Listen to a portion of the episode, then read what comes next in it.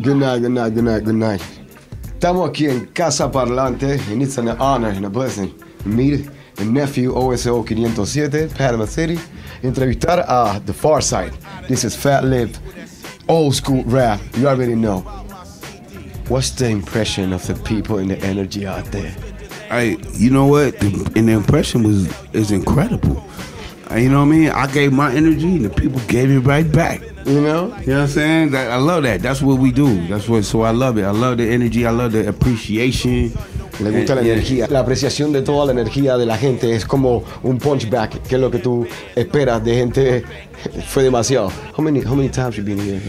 You know what? I feel like I've been here a lot of times. This is actually my third time here. Yeah. The first time I was here was uh, 2006. All right. and um, I was doing shows, rocking, and uh, you know, doing the hip hop thing out here. But yeah, this this is my third time out here.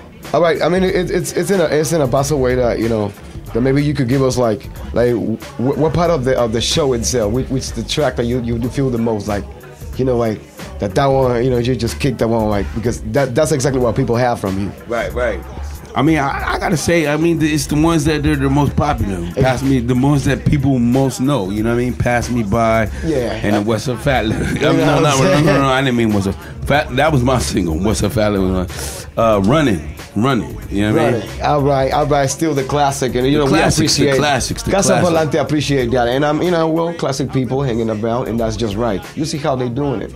Well, what's the future right now? What, what, what's, what's more more shows? More where, where you going here now? You know, Yeah, more shows, south, all the way down south. No, more shows, actually more music, you know what I mean? I'm on my DJ thing. I've been DJing actually before I was rapping, but now I'm like I'm out here right now, like DJing LA everywhere, like you know what I mean? Actually I'm DJing at night. I'm DJing at night. We we gonna have a good time. All right, You know all right, all right. But, So- but just more music and just more, you know what I mean? It's gonna be a party then, so you oh they already know, they already know. I don't I don't. if yeah. you don't know, If now you you don't know. yeah. All right. In word. En Casa Parlante, así estamos haciendo la hora, Carlito. Santiago, love, one love, one love. Santiago. Yeah. Yeah. Yeah, yeah, yeah.